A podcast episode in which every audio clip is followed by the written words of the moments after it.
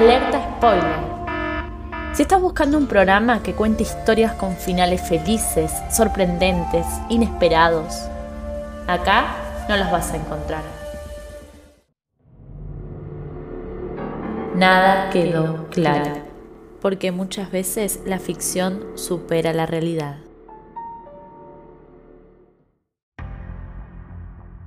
Bienvenidos y bienvenidas.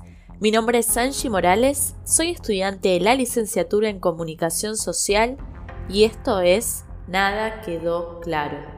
Esta es una serie donde contamos casos tan misteriosos que aún no han podido resolverse. En este quinto episodio hablaremos de uno de los crímenes más impunes y enigmáticos que tiene la República Argentina. Este es el caso de Paula Díaz.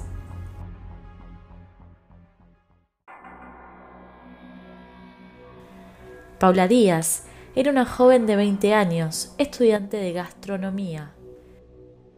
El 14 de diciembre del 2014 había ido a un recital de babasónicos junto a su novio Hugo Carrizo en el estadio Mandarin Park en Costanera Norte.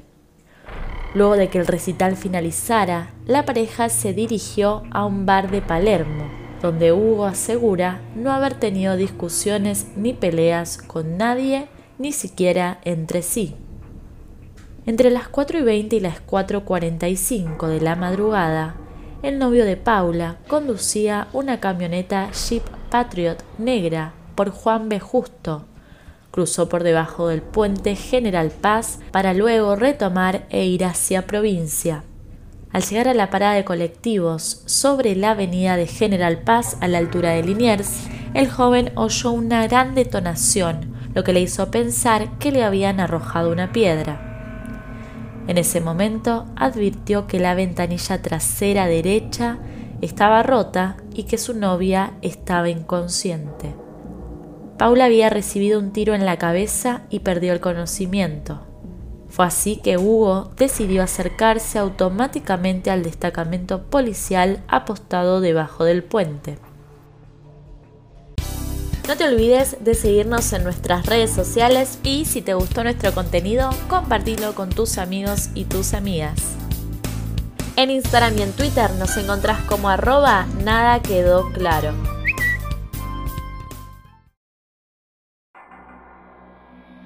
La joven de 20 años fue trasladada de urgencia al Hospital Santo Jani, ubicado en Pilar, por el propio Carrizo, escoltado por los policías, ya que la ambulancia del Sistema de Atención Médica de Emergencias no concurrió al lugar.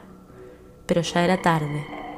Como consecuencia del disparo, según los investigadores, Paula murió casi inmediatamente después del impacto. Ningún indicio señaló jamás a su novio, que era quien manejaba la camioneta, ya que se comprobó que la bala viajó desde el exterior de la jeep hacia adentro del vehículo, de derecha a izquierda, y partió una pistola calibre 9 milímetros. Además, se determinó que el arma se disparó entre 3 y 10 metros de distancia de la víctima, por lo que se descartó que se haya tratado de una bala perdida. Hugo Carrizo declaró que solo pudo ver el paso de una Volkswagen Suran blanca en el momento que oyó el disparo, pero el vehículo nunca pudo ser identificado ni hallado.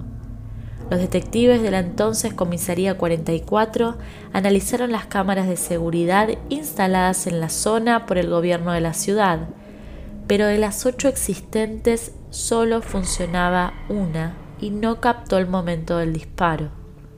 Los peritos del caso no pudieron acercar ningún dato esclarecedor o pista que ayude a establecer la identidad del asesino o los motivos detrás del enigmático crimen. No hubo detenidos, no hubo filmaciones de las ocho cámaras del lugar porque no funcionaban, no hubo tentativa de robo, ni disputa vial declarada por la pareja, no hubo testigos ni nada, pero Paula fue asesinada por una persona que no permitió que Paula termine de estudiar, denunció Patricia, la madre de la joven, quien también pidió asesoramiento legal gratuito por no tener los medios para abordar esos costos que solo pueden ser alcanzados por una clase social. Al día de hoy, Patricia pide al gobierno porteño poder colocar una placa recordatoria en el lugar de los hechos, a modo de difusión y memoria. A más de siete años de lo ocurrido, la familia de Paula no baja los brazos en su lucha para que haya justicia. Es hasta el día de hoy que el caso sigue impune y nada quedó claro. Este fue el enigmático crimen de Paula Díaz. Te espero la próxima para poder compartir otros casos tan misteriosos como inexplicables. Espera, espera. Tengo una notición para contarte. Nada quedó claro. Estamos estrenando un canal de YouTube para seguir indagando sobre historias tan misteriosas como inexplicables. No te olvides de suscribirte.